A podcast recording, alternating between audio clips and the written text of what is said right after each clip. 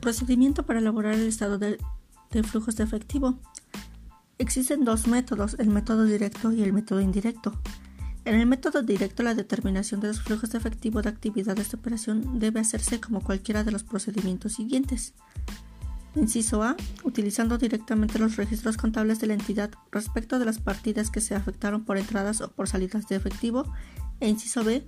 Modificando cada uno de los rubros del estado de resultado integral o del estado de actividades por los cambios habidos durante el periodo de las cuentas por cobrar y las cuentas por pagar y los inventarios derivados de las acciones de operación por otras partidas el reflejo en el efectivo y equivalentes de efectivo, y por otras partidas que se eliminan por considerarse flujos efectivos de inversión o de financiamiento.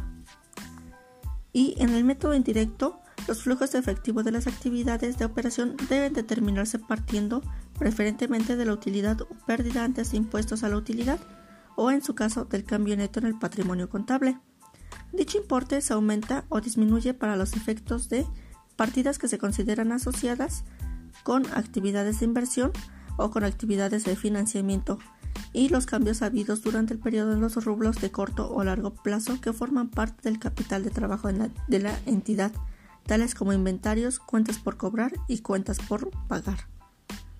La presentación de los flujos efectivos de operación parte de la utilidad o pérdida antes de, impuestos a la utilidad o, en su caso, del cambio neto en el patrimonio contable y mostrando enseguida y en rubros separados los flujos efectivos con base en el orden en el que fueron determinados.